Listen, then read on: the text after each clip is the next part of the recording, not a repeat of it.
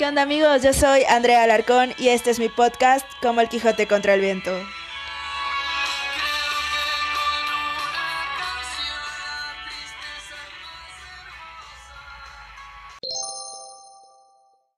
¿Qué onda? Me da muchísimo gusto darte la bienvenida a este décimo episodio de Como el Quijote contra el Viento. La verdad, no creí que fuera a llegar a este número tan rápido. Eh, digo, por ejemplo, con el blog era de que subía una entrada y lo abandonaba tres meses y luego otra y me iba como medio año y así estuve los últimos dos años. Pero creo que con este podcast ha sido diferente, he sido más disciplinada y te agradezco mucho si me has estado visitando cada semana. Y nada, en la, en la emisión pasada les comenté o les propuse hacer una dinámica de preguntas y respuestas en este décimo episodio. Y por Facebook y por Instagram les dije que me mandaran sus preguntas y recibí varias. Escogí solamente 10. Eh, entre que fueron las primeras 10 y entre que eran las que un poquito más se acomodaban a pues a los temas, unas más que otras, pero sí, hice una selección, porque otras preguntas eran como más, este, no personales, eran como más tipo chistes y cosas así, entonces, no. Igual las que me parecieron eh, interesantes de esas las voy a guardar quizá para otra ocasión o se las contesté ahí mismo por Instagram. Así que bueno, eh, este episodio va a ser de 10 preguntas y respuestas y nada, espero que te guste. La siguiente semana, el próximo miércoles, les voy a contar una historia que ya será sorpresa para la, la siguiente emisión. Y nada, bienvenido nuevamente y comenzamos con las preguntas. Pregunta que enviaron me la mandó mi bebé, que es mi primito. O sea, mi primito que mide 1,90. Yo le llego como a los codos, pero para mí es mi bebé. Eh, me dijo que les contara cuando iba en el carril de en medio de Guadalajara. es un chiste local de mi familia, una historia, una anécdota familiar que siempre me echan mucha carrilla por eso.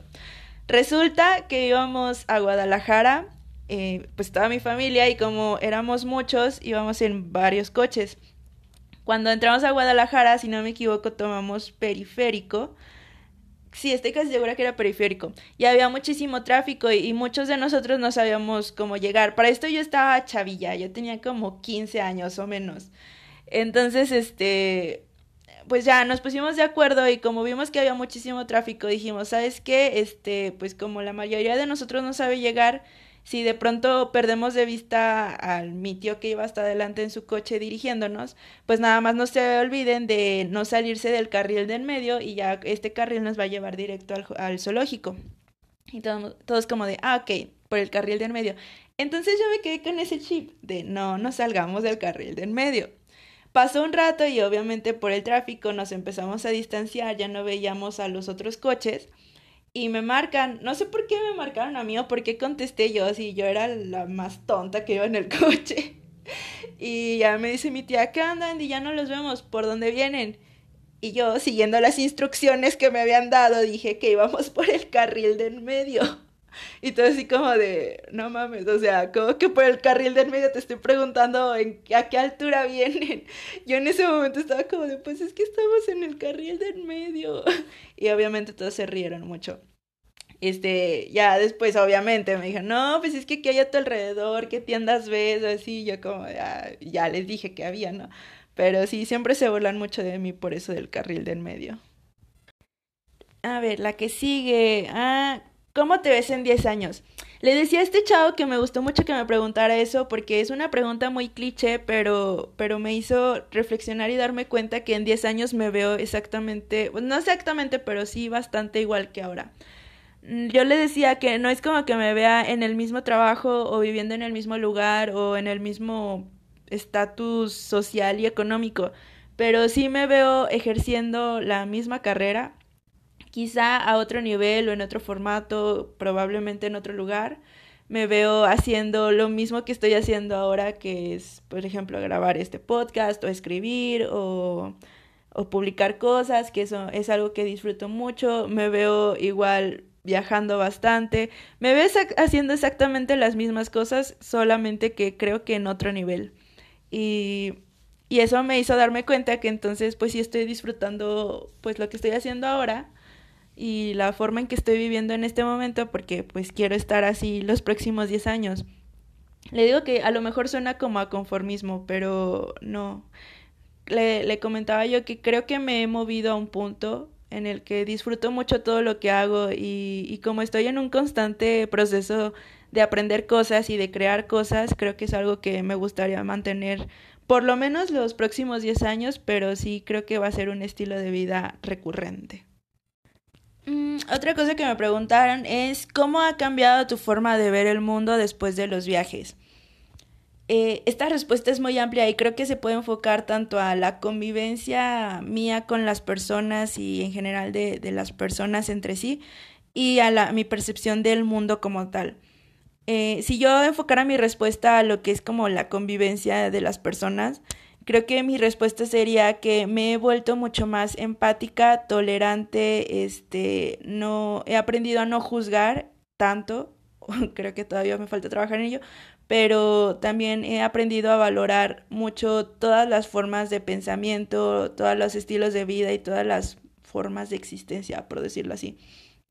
Eh, el salir de México y darme cuenta que en otros países viven realidades muy diferentes y que por lo mismo, por esa realidad, por su historia, por el ambiente, las personas van a actuar y comportarse de manera distinta, pensar de manera distinta y expresarlo diferente a nosotros, me hizo darme cuenta pues de que todos nos enfrentamos a cosas que no, no son tan iguales y que es imposible que pensemos y que actuemos de la misma manera entre nosotros.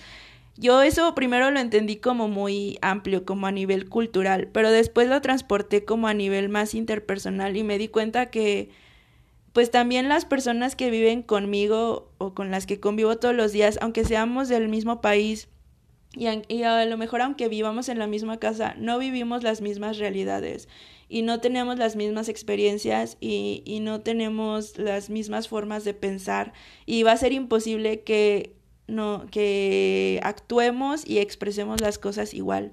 Entonces creo que eso sí me ha ayudado mucho a no juzgar a las personas tan pronto, a entender que tienen algo atrás de ellos que los hace actuar de tal o cual forma y a valorar, porque creo que esa diversidad de opiniones y de formas son las que nos hacen aprender de los demás y las que hacen un mundo pues más divertido y más eh, colorido. Y si yo enfocara mi respuesta a cómo ha cambiado mi percepción del mundo como tal, yo diría que los viajes me han ayudado a darme cuenta que al final de cuentas todos somos uno. Suena eh, muy filosófico y metafísico, pero sí, el ver que a pesar de que una persona viva realidades totalmente distintas, ya sea por su cultura, por su país, por su ambiente, por su historia, por su religión, y ver que al final de cuentas ella también quiere lo mismo que yo y que mi papá y que mi hermano y que mis primos, es como darme eso, cuenta de que todos somos iguales, todos somos uno. Todos buscamos sentirnos queridos, sentir que valemos, sentir que pertenecemos a un lugar o a un grupo. Todos queremos trascender, todos queremos realizarnos y ser felices. Suena cliché, pero, pero sí, eso, eso me he dado cuenta.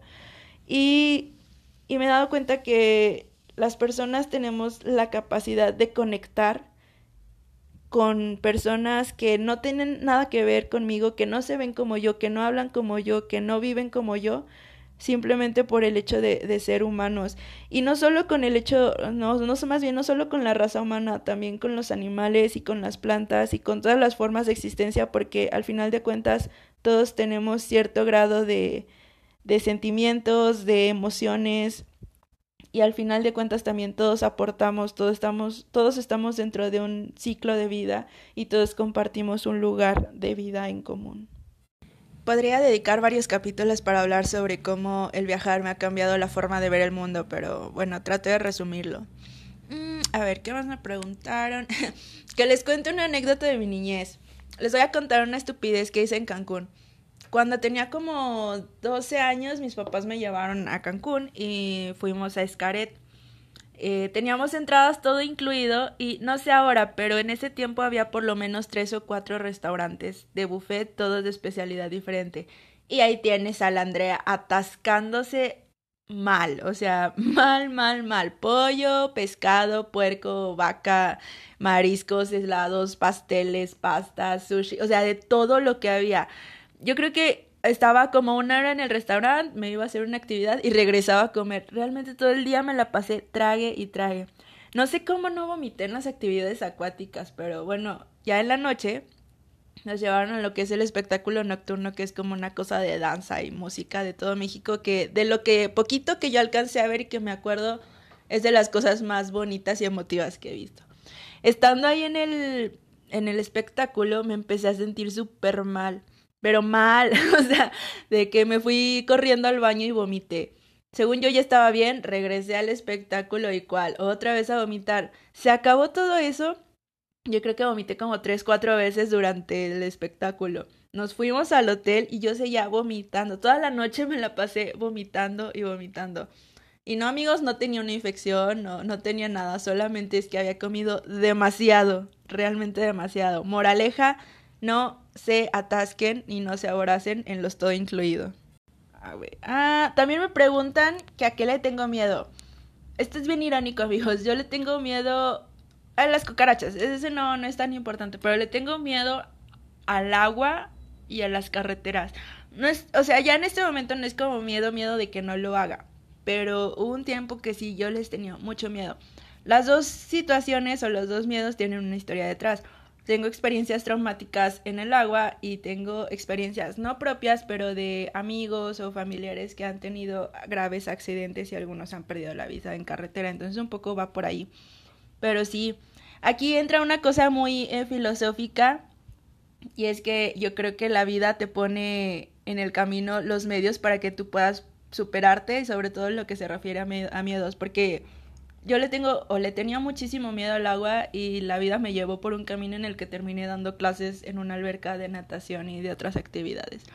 Y pues lo de la carretera siempre me ha gustado viajar y después de que hubo estos accidentes, nunca dejé de hacerlo, sí no me siento tan cómoda, me, estresa mucho como ver que la gente maneja rápido y así, y los trailers y todo eso, sí no, no me agrada tanto, pero no he aprendido a que esos miedos no me deben de frenar para hacer las cosas que disfruto realmente.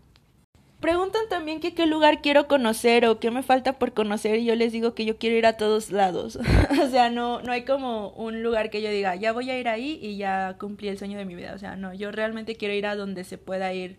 A Europa, África, Asia, Latinoamérica, Norteamérica, a todos lados quiero ir. Pero si tuviera que escoger un lugar que me dijeran, vas a ese lugar y es el único lugar al que vas a poder viajar y nunca más vas a volver a salir de México, estaría muy difícil. Tendría que escoger entre regresar a Argentina, ir a Colombia o ir a Barcelona. Argentina ya fui, pero yo estoy enamorada. Tengo un romance y un crush eterno con Argentina. Pero creo que tendría, sería más inteligente escoger un lugar al que no haya ido. Y ahí está, entre Colombia y Barcelona. Las dos por cuestiones muy nerds. Este, a Colombia me gustaría ir porque soy muy fan de Simón Bolívar y de Gabriel García Márquez. Entonces, pues ellos tienen mucha historia allá en Colombia, hay muchos lugares de interés referente a ellos y pues por eso me gustaría ir. Aparte de que sé que es un lugar con una cultura muy padre. Y a Barcelona me gustaría ir porque mi libro favorito eh, trata sobre la construcción de la Catedral de Santa María del Mar, que la Catedral del Mar allá en Barcelona. Y, y, ese es específicamente al lugar al que quiero ir en Barcelona, conocer la Catedral de Santa María.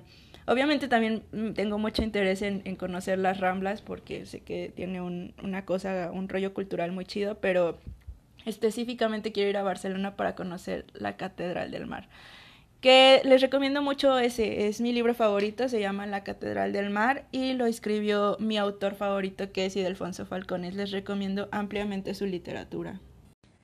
Me preguntaron también, o sea, esto no tiene mucho que ver con los viajes, pero yo sí lo puedo enfocar a los viajes, que cuál es mi percepción de la carrera de cultura física y deporte, eh, tanto como alumna que fui y como maestra que soy hoy. Y yo le decía a, a este amigo que me preguntó que yo veo la carrera de cultura física y deportes junto con la cultura como las armas más poderosas para combatir todos los males que nos aquejan hoy en día como sociedad. O sea, sobre todo en el deporte, creo que aparte de los eh, beneficios físicos que tiene el deporte, de que pues obviamente mejora tu salud y la, se secretan hormonas que te hacen sentir mejor, menos estrés y todo eso, este, creo que tiene un, un poder formativo que nos ayudaría a combatir muchos de los problemas que, que vemos hoy de violencia, de agresiones, eh, de indiferencia, de todas esas cosas. Lo mismo que la cultura, o sea, creo que como maestro de una disciplina deportiva o de una disciplina cultural o artística, tienes un poder formativo y de influencia sobre los alumnos que te permiten llegar o profundizar en su, en su formación, en su percepción de la vida y encaminarlos a que sean mejores ciudadanos y mejores personas. Creo que, que eso, la, la formación de valores, de, de cosas positivas, creo que es un arma que tenemos como maestros deportivos o maestros culturales y que los viajes me han, me han enseñado eso y esto se, se relaciona con la, la pregunta de mi percepción del mundo, porque siento que en todos lados, sin importar la, la, cultura, las tradiciones, los maestros, específicamente culturales y deportivos, tienen una influencia sobre los alumnos muy, muy cañona. No sé si mucho más que los profesores de aula, pero tienen un tipo de convivencia diferente que les permite convivir a un, a un nivel más profundo con los alumnos. Así que creo que, que lo percibo o percibo mi carrera como una, un arma eh, formativa muy, muy interesante. Hay una frase de mi canción favorita que se llama Creo de Callejeros que dice que educar es combatir y el silencio no es mi idioma. Y sí, realmente creo que podemos hacer marchas y manifestaciones, que de hecho me gustaría hablar de eso en otro episodio, pero podemos exigir y pedir muchas cosas y a lo mejor se va a resolver, pero la mejor forma de combatir un problema es desde su raíz y, y la raíz de todo siempre es la educación. Así que sí, estoy muy consciente y, y creo que tenemos mucha responsabilidad de, de formar y educar personas de bien, porque lo necesitamos urgentemente. Me mandaron otra pregunta que más que pregunta era invitación. Me decían que si íbamos a ver a los auténticos decadentes ahora que, vienen Aguascalientes. Y yo les decía que ese día no voy a estar en la ciudad porque precisamente voy a ir a otro concierto. Y de ahí se derivó la siguiente pregunta, que qué conciertos iba a ir este año. Y bueno, es un poco sorpresa amigos. ya les iré contando en su momento, pero por lo pronto les platico que no sé cómo le voy a hacer, probablemente tenga que pedir limosna, pero no tengo dinero y ya tengo boletos para ir a cuatro conciertos, estamos haciendo probablemente un quinto y una obra de teatro, o sea, estoy mal. Eh, a grandes rasgos, sin, sin detalles extras, les voy a contar que el 18 de octubre tengo un gran concierto que me emociona mucho en, en el Estadio Jalisco en Guadalajara. Al día siguiente voy a la Ciudad de México, al Teatro Metropolitan, a ver a mi banda favorita de la vida. Y, yo, la superpudiente, tuve que comprar un vuelo para alcanzar a llegar de Guadalajara a Ciudad de México al concierto. Enrica ella, o sea, mal. Y después, como tres semanas después del Metropolitan, voy al Foro Sol, otra vez a la Ciudad de México, a un gran concierto. No sé cuál me emociona más, pero Pero también es un gran concierto.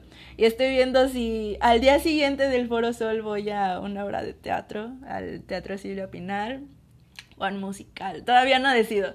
Y estamos viendo también si para diciembre nos lanzamos al auditorio Telmex a Guadalajara a, a otro conciertillo. Así que, bueno, ya les iré contando siempre que pasó, pero por lo pronto la gira ya, ya está en marcha y, y les iré platicando qué onda con estos conciertos. Estoy muy emocionada. Otra pregunta que me enviaron por Messenger era de que por qué no, no intento viajar fuera de México, o sea, que si ya no quiero volver a salir o qué onda. Y yo les digo que obviamente quiero salir, quiero ir a, pues, a muchos lugares, como ya les conté, pero este, ahorita está, o sea, no está tan complicado. Creo que si yo me organizara y pusiera prioridades lo podría hacer. No es que no haya querido, solo que creo que le he dado prioridad a hacer otras cosas. O sea, he querido más también conocer México.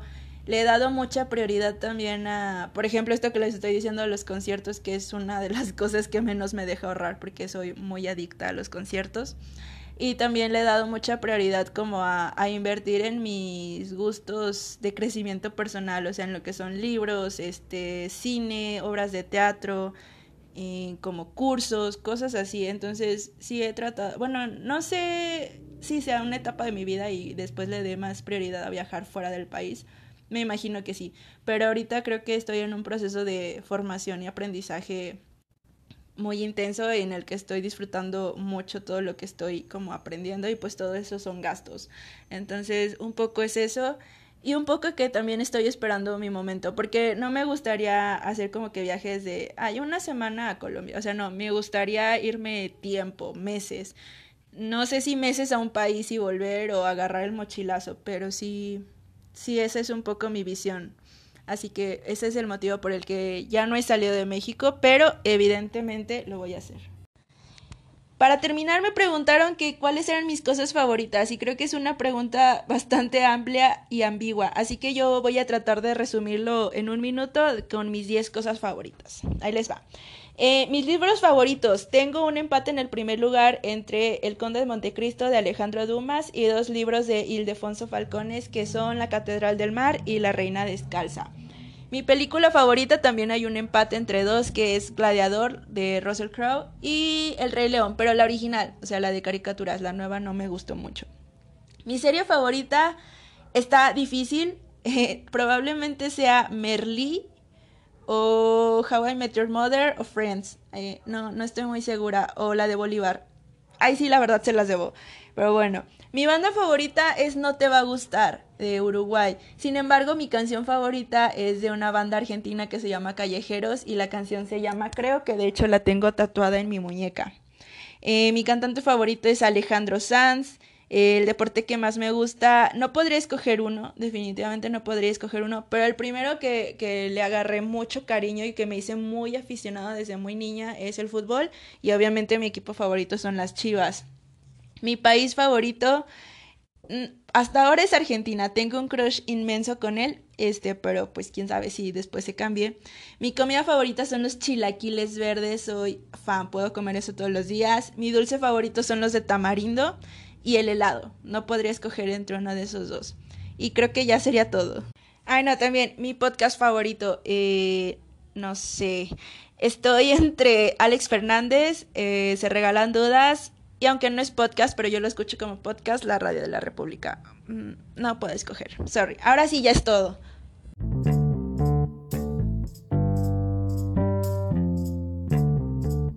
Despido este décimo episodio agradeciéndote infinitamente el que hayas estado conmigo a lo largo de estas primeras 10 emisiones de mi bebecito llamado como el Quijote contra el viento. Me falta todavía mucho que aprender sobre todo este rollo, saber cómo funciona, cómo se maneja, por qué unos capítulos pegan más que otros, también me falta obviamente hacerme de material que me permita llevarles un mejor audio, una mejor calidad en las mezclas y en todo toda esta cuestión como técnica y claro que también me falta trabajar pues en mis habilidades de locución. Sin embargo, tú que has estado conmigo en estas primeras y experimentales emisiones, te lo agradezco muchísimo. Voy a seguir haciendo esto porque la verdad es que me gusta y siento que estoy logrando algo. No importa si de repente me escuchan tres y de repente son 80 o 100 o 200, yo la verdad es que lo disfruto y bueno, creo que ha sido mi mejor producto de estas vacaciones que por cierto ya terminan hoy lunes que estoy grabando esto.